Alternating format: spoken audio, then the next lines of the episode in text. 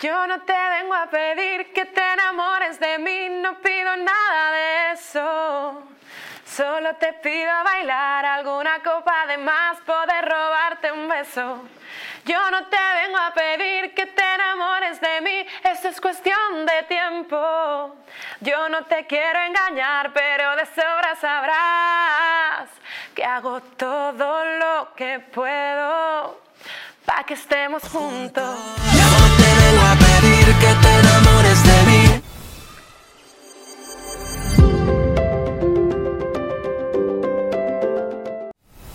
Les cuento que hoy nos vamos a ir de viaje, pero de viaje al pasado, gracias a la nueva canción para que estemos juntos, junto a Despistado y Samantha. Bienvenida. Muchas gracias. Gracias por estar aquí con nosotros. Empecemos hablando sobre esta canción para que estemos juntos. ¿Cómo surgió la idea de este viaje hacia el pasado, de teletransportarnos al pasado? Pa' que estemos juntos. Pues el productor Fernando Boix me, me dijo, tú eres muy fan de Despistados, ¿no? Y dije, sí, por. Me dije, pues tenemos una idea, es esta, no sé si te gustaría sumarte. Yo estaba flipando, muy fan de Despistados, muy fan de la serie. Un O sea, sueño cumplido, ¿no? Sí. Y, y- y me subí al carro. Ya quedamos en el estudio, eh, revisamos la letra, la, la hice un poco más mía, la grabamos y Dani de Despistados dijo, venga, pues vamos con todo. Vamos con todo. Y a tope ya, y, y lo otro es historia. Lo que puedo. Pa' que estemos juntos. Y qué ilusión ser fan de, de unos artistas y que luego, después de un tiempo atrás, termines tú colaborando con ellos. Muy fuerte. Un sueño Que yo cumplido. lo pienso, en plan, pienso en la Samantha, niña preadolescente que cantaba estas canciones en su habitación. Y digo, madre mía, nena. Qué bonito. Física o química. Bonito. Y en cuanto al título de esta canción, para que estemos juntos, esta frase también la, la, la usaron despistados en Exacto. física o química. ¿Cómo fue un poco el proceso a la hora de escribir esta canción y de poner también esta frase tan icónica? Hago todo lo que puedo pa' que estemos juntos. Realmente no, no, sur- no surgió de una manera em, de decir, vamos a hacer esto y que tenga esta canción, esta letra, para que se... Nos llevó ahí el tema de la compo y me dijeron, esto es- va a estar así y va a ser con despistados. No esperaba verte por aquí. Porque no suene ese tema. Y en cuanto a la producción también, la producción audiovisual, el video realmente nos lleva de viaje al pasado. Sí, sí, esa era la idea. Y me encanta además cómo inicia el video en el cual te vemos a ti viendo en televisión a los despistados, luego Sí. vemos escena en el gimnasio, en el colegio. Cuéntanos un poco qué tanto te involucraste en el proceso creativo de este video. Pues me acuerdo que tuvimos una reunión y yo quería que tuviera algo que ver con física o química, aunque fuera lo más mínimo, porque al final la canción es una referencia a la Claro. canción de física o química. Y bueno, yo quería que hubiera un instituto, rollo baile de instituto, yo quería ir de animadora, yo no sé cuántos, de seguidos, muchísimas cosas. Y al final me, la propuesta que me hizo el director de- del videoclip fue, mira, tenemos esto, vamos a hacer que tú estés en tu habitación haciendo tus cosas y de repente, pues, bueno, pasa lo de la tele, yo llamo por teléfono, todo muy 2000ero porque el te- hay teléfono fijo en casa. Exacto, sí. La tele está que es ancha. Igual, la verdad. Y el uniforme, también te vimos con el uniforme del colegio. ¿Ese es el, el uniforme que usabas No, o no? pero es un uniforme de los 2000. De los 2000, Sí. exacto. Lo sacamos de una tienda vintage. Y la verdad que encantadísima con todo. Es que así fue muy Qué divertido. maravilla, además la melodía, todo, el sonido, la colaboración, espectacular. ¿Tienes alguna anécdota que haya sucedido detrás de cámaras? Pues sí. Creo que tengo hasta un vídeo de eso, pero es que no sé ni dónde lo dejé. Sí. Cuando estábamos grabando, hay un, hay un trozo de una canción que es un break de, de batería. Sí. Entonces queríamos que el batería tuviera ese momento para él y que estuviera él en cámara en esos momentos. Entonces el director dijo, cogemos globos Sí. y se los lanzamos, ¿no? Con mucho cuidado. En plan, para que cuando salga pues se vean cuidado. globos volando, tal. Y claro, despistados, ellos son súper amigos, hace 20 años que tocan, eh, se están todo el rato haciendo bromas, tal, no sé qué. Entonces, Dani, el cantante, cogió el globo más grande que vio Sí. y dijo, voy a darle fuerte sin, sin hacerle daño. Bueno, pues al final sí le hizo daño. le hizo daño y le dio en toda la cara, no pudo hacer el break. No. Que era una anécdota en plan, ellos se rieron, pero yo me quedé... eh, Qué divertido. Y en cuanto al tema, la letra, para que estemos juntos, de alguna manera dices como que yo haría lo que sea para que estemos juntos. ¿Qué es lo más loco que tú has hecho para estar junto a una persona? Estemos juntos. Yo creo que, que realmente locuras no he hecho muchas, pero ya el simple hecho de esperar a alguien, a pesar de que te haya dicho, mira, ya está. Y, yo- y tú quedarte ahí. Ajá, pegada, ahí. Volverá, volverá. la ilusión. Sí. Es verdad. Y volvió. Y volvió. Funcionó entonces. Funcionó la espera un poco. Pero esas son cosas que yo nunca he hecho más veces en mi vida, ¿eh? En plan, no sé por qué, se- es, es, porque igual sabía que volvería, no sé, no sé. Uno lo intuye.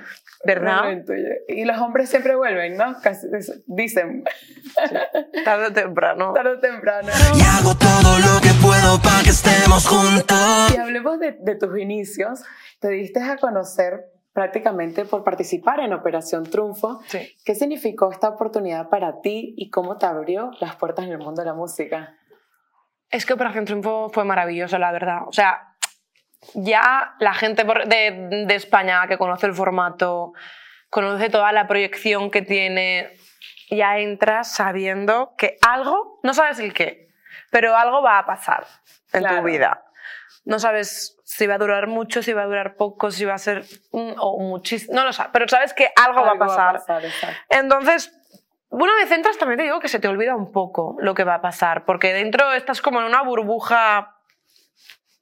Es- incre- o sea, es. Van sucediendo las cosas y ni te enteras. Tú no te enteras de nada, tú estás allí y, y en esos momentos lo único que importa es esa vida. O sea, es que hay tres. Hay Sí. tres, en, en tres vidas. Está el antes de OT, durante y el después, y el que, después. que reaccionas Es todo lo que totalmente sucedió, ¿no? diferente. Antes, durante y después. Claro. Son tres vidas totalmente diferentes. Y la verdad que yo estoy muy contenta de todas las oportunidades que he tenido, de todo lo que he trabajado, todo- eh, la gente con la que he trabajado, la gente que he conocido, los sitios en los que he estado es- y lo que me queda aún, ¿sabes? Y lo que estás describiendo, diciendo el antes, durante y después. ¿Cómo era el antes de Samantha, antes de entrar a Operación Triunfo? ¿Te lo imaginabas, te ilusionabas? ¿Cuál era tu sueño? ¿Y cómo fue después, al recibir todas las noticias, todo, todos estos halagos de tus fans? Pues, a ver, yo siempre he cantado. O sea, mi, Sí, mi plan A, B, C, C, Z, todos, sí. era cantar. Sea, no quería hacer otra cosa que no fuera cantar. De hecho, el otro día me preguntaron, ¿qué hubiese sido si no hubiese sido cantante? Y no supe contestar. No tenía, no, no, no tenía nada. voz como fuese. ¿Sabes? Sí que estudié turismo, yo estaba, antes de OT estaba trabajando en Lanzarote en un Sí. hotel, iba de animación y al final acabé siendo la cantante del hotel. Yo qué sé, y realmente hubiese sido algo, pero no hubiese sido feliz. Pero no, Que yo- que no, quieres Te encanta cantar. Sí. Qué bonito, qué bonito. Bueno, aparte de cantar, también llegaste a ser jurado de Eurovisión. Sí, en 2021. ¿Cómo fue esa experiencia para ti y qué es lo más difícil de ser jurado? En general es súper difícil Sí. el hecho ya de, de ser jurado en lo que Sí. sea, es súper difícil porque dices, tengo yo aquí una responsabilidad bastante heavy. Claro. Y la verdad que a mí me gustó mucho Sí. porque también conocí a gente muy guay. Estuve con David Santi Esteban, Sí. estuve con María Pelae, Nerea. Bueno, O sea, que aprendiste muchísimo. es que es eso. Aprendes mucho eh, de, de su criterio, porque cada, al final cada uno venimos de un sitio, tenemos unos criterios totalmente diferentes, gustos musicales totalmente diferentes. Claro. Pero sí que es verdad que coincidimos en el talento, da igual el gusto que tengas, el talento lo ves. Lo ves, exacto. te guste más o te guste Exacto. menos. Y éramos súper conscientes mm, de lo que había. De lo que había, qué bonito. Y también Harta de ti, de mí, de sí, la cosa va bien o mal.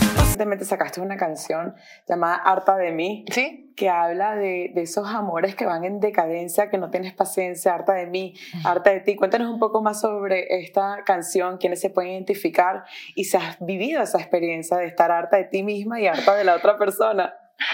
Pues sí. Sí. A ver, esta canción la escribí con, con el cantante de La Pegatina, con Adrián Salas. Sí, Y, que, y queríamos hablar de esto. O sea, lo teníamos súper claro desde el minuto uno que nos juntamos a escribir. Dijimos, queremos hablar de esto, nos apetece. sí. No estábamos en ese mood, en verdad. Wow. Es que a veces eso pasa, pero dijimos, queremos hacer una canción sobre esto.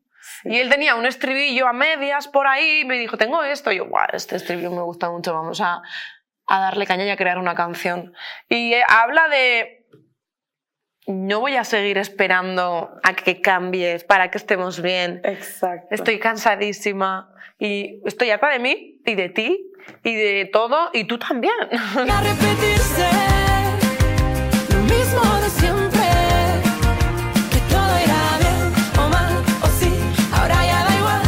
Creo que muchas personas se pueden identificar porque las relaciones creo que a veces van arriba, abajo y ciertos momentos te puedes identificar que estoy, estoy harta, lo dejamos todo, ¿no? Y relaciones amorosas, mm, familiares, Exacto. de amistad, De todo. el trabajo. trabajo, todo. Pero ahora no estamos hartas. No, ahora estamos maravillosos. apasionadas. Que todo irá bien Creo que la canción más viral que tienes tú es la de Quiero que vuelvas, que tiene casi, tiene varios millones de views, inclusive se posicionó en la posición número uno de muchos lugares en, en países latinos, en Sí. España. ¿Qué significó esta canción para ti y te imaginabas que iba a tener tanto éxito esa canción? Buah, es que fue la, la primera, mi primer single después de OT Sí. y evidentemente no tenía ni idea de lo que iba a pasar. Eh, pero claro, y yo no, no, daba, no daba crédito. Encima acababa de salir de Operación Triunfo, tenía mm, muchísima repercusión todo lo que pasaba. Era como que al final es todo, todo humo, ¿no? Claro. Pero fue increíble, fue, fue número uno en España. Estuvo por lo menos tres semanas Wow. en Chile, Perú, Argentina, México, Colombia. Era como Brasil, era como. Qué bonito. ¿Qué está pasando? ¿no? Fue número sensación. tres en Holanda. fue- Wow. era- no, no, yo no entendía nada. Quiero que vuelvas. Muy Qué bonito. bonito, ¿no? Sí. Y también, bueno, tu primer sencillo que sacaste es como solista fue Sin Más, que eso también logró tener más de un millón de, de views en la primera semana, tengo entendido. En tres días. En tres días, fue. qué locura. ¿Cómo fue que elegiste esta canción como tu primera canción, como tu primer sencillo? Fue muy bonito, además la compuse sola en la academia. Era la primera canción que, com- que componía yo sola. Sola. Ah, wow. Porque tampoco podía, no tenía ayuda de nadie. Sí. Mis, mis compañeros suficiente tenían ellos con, con sus canciones y sus cosas como para yo pedirles ayuda. Claro. Que me la hubiesen dado, pero mira. Sí. Y fue increíble. Encima era en pandemia, salió el 24 de abril, creo, de 2020 o 21, no, no me acuerdo. En pandemia me acuerdo que estaba en casa así, esperando a que llegara el momento, estaba tan nerviosa.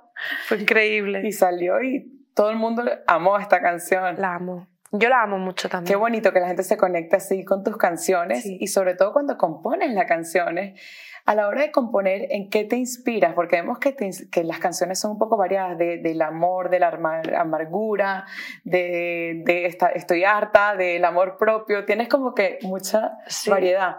Normalmente si compongo yo sola, suelo escribir desde lo que siento en ese momento. De lo que sientes, o sea, te inspiras en experiencias reales. Sí. Y si compongo con otra gente, de sus historias, de las mías, de historias que inventamos. O sea, que podemos decir que todas tus canciones son de experiencias reales que has vivido. Sí. De hecho, lo, no sé dónde lo dije hace poco, que el disco que, que voy a sacar es totalmente real, todo. Salió así. Hay veces que no y este, pues mira, sí. Bueno, y quiero igual a las canciones, ¿eh? sean reales o sean inventadas. Claro.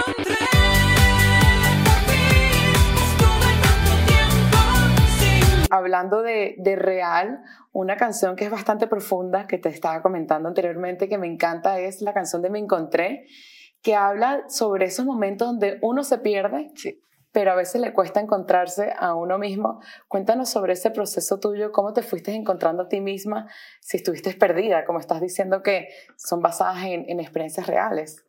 Eh, yo creo, a ver, esta canción la, la compusimos pensando un poco en el proceso que fue salir de OT, que estás perdida porque no sabes qué vas a hacer. Claro. Tienes que hacer muchísimas canciones y no sabes realmente cuál es tu sello, qué vas a hacer. Entonces mm, empezamos un poco reviviendo esos primeros meses post Operación Triunfo y, y salió el tema solo, salió la letra, salió y nos apetecía muchísimo también hablar de eso. Qué Fue muy divertido. ¿Y qué consejo le darías a todas esas jóvenes que te siguen, que te admiren, que, están, que se sienten perdidas quizás en el trabajo, en el amor, en sus vidas, para ellas mismas encontrarse a sí mismas, valorarse también? Es que es un proceso súper complicado, sobre todo cuando no tienes herramientas. Sí. Yo he tenido la suerte de que he hecho muchísima terapia en esta vida, muchísima. Gracias papá y mamá por pagarme la terapia. Porque, lo que más agradece. sí. Y porque al final mm, tener esas herramientas Y es tan Ayuda importante muchísimo. eso. Es muy importante tener las Exacto. herramientas. Entiendo que tampoco no todo el mundo tiene la suerte o la capacidad económica para ir a, a terapia. y recupero mis sentidos Pero hay otras maneras también. hoy Hay, en hay día otras maneras. para- para Pedir salir. ayuda, rodearte de gente que te aporte muchísimo, Sí. hacer cosas por ti, por tu bien, por tanto física como mentalmente. O sea, súper importante cuidar tu cuerpo, cuidar tu mente. Las energías, cómo Cuidar. te rodeas, lo que, lo que Sí. dices. Sí, sí, sí. rodearte de gente que te aporte, que te quiera, que tú quieras, que sea buena vibra, que tú le des buena vibra. Eso es súper importante. Por lo menos para mí lo fue. No, yo creo, y creo que para todos también. Yo creo que sí. que cuando empiezas a cambiar tú misma, empieza a cambiar todo alrededor también, ¿no? Y has sacado alrededor de tres EP a lo largo de tu carrera, más o menos. Sí. ¿Cómo ha evolucionado la música de Samantha de- desde tus inicios hasta ahora?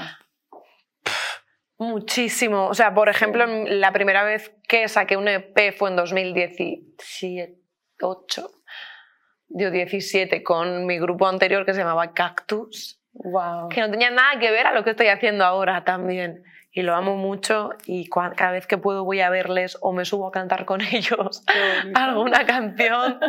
Me, me encantan, les quiero mucho y, y yo formo parte de la, de la familia Cactus para siempre. Y, y claro, después sacamos otro con ellos que ya era un poco más pop, pero sí que estaba ahí, muy, era muy urbano. Después saqué mi primero en solitario, que no tenía tampoco nada que ver con lo que hacía porque era muy pop, muy reggaetón, pop, muy... muy Barbie. y ahora pues estoy tirando más para despistados, toda esta época 2000 que es con la que yo me he criado, con la que yo siempre he escuchado y con la que he cantado siempre, en verdad. Qué bonito. Y eres de Alicante. Sí.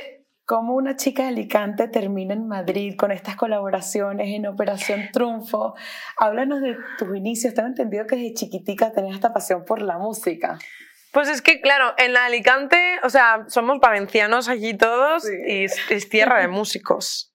O sea, ya desde pequeñita, eh, yo, por ejemplo, soy de un pueblo que se llama Beniarrés, tenemos la banda del pueblo y es como que ya cuando eres pequeña dices, vale, ¿qué instrumento voy a tocar? Es como algo que se hace.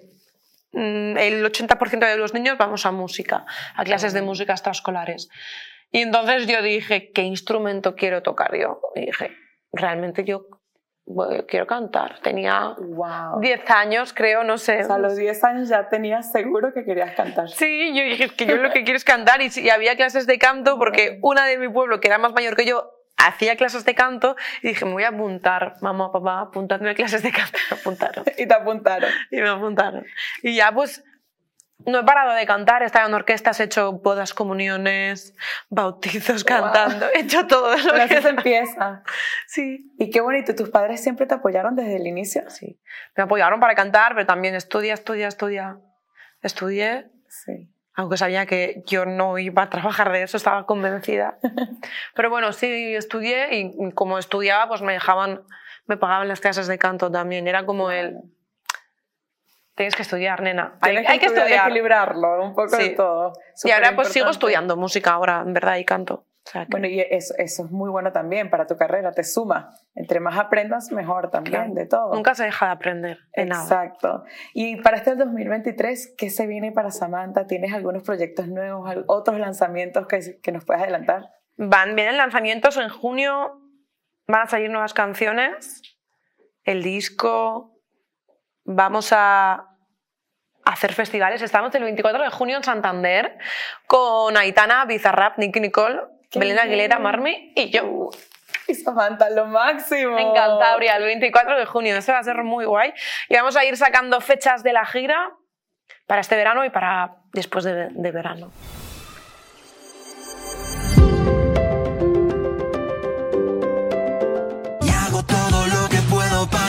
Estemos juntos.